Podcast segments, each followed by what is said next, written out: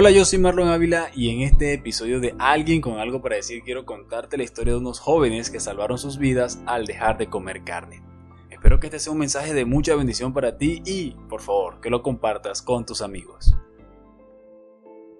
Recuerdo una vez que me invitaron a dar una enseñanza y buscando el mensaje que iba a compartir esa, en esa ocasión, Dios me llevó a descubrir algo interesante en el primer capítulo del libro de Daniel, Diez días de ayuno dieron como resultado jóvenes diez veces mejores.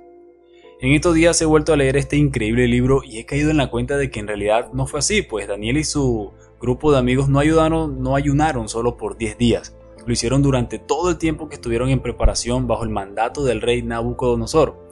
Es decir, Daniel, Ananías, Misael y Azarías estuvieron comiendo verduras por tres años.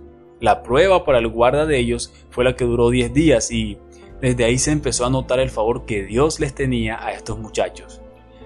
Pero, ¿por qué toman esta audaz decisión de no comer las delicias preparadas para el rey y alimentarse de solamente plantas y agua? Bueno, Daniel creía que comer de esta porción del rey era un acto de contaminación a su vida, y sus amigos decidieron, bueno, seguirle la parranda a Daniel. Ellos se propusieron no contaminarse, pero no era la comida como tal lo que les preocupaba, era su corazón que ellos querían cuidar. Y verás, la comida no es mala, no es lo que entra por la boca lo que nos debe preocupar, es lo que sale del corazón. Y estos jóvenes sabían que esta comida estaba manchada de maldad y no querían participar de ella. Tomaron entonces la osadía de no manchar sus corazones, y allí es donde radica el ayuno.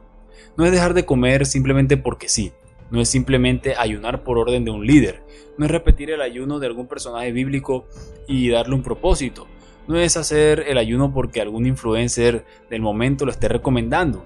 El ayuno ya tiene un propósito y el propósito es no contaminarse.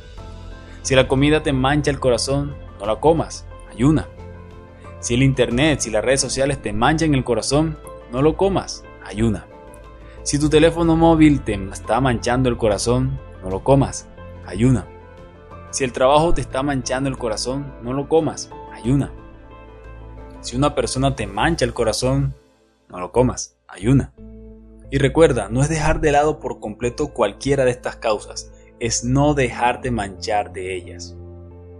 No manchemos nuestros corazones y tendremos el favor de Dios, ese mismo que hará que allí, donde estás, seas hallado diez veces mejor que los que te rodean en tu empleo, en tu universidad, en tu escuela, en tu familia o en cualquier otra área de tu vida. Yo soy Marlon Ávila alguien con algo para decir. Dios te bendiga.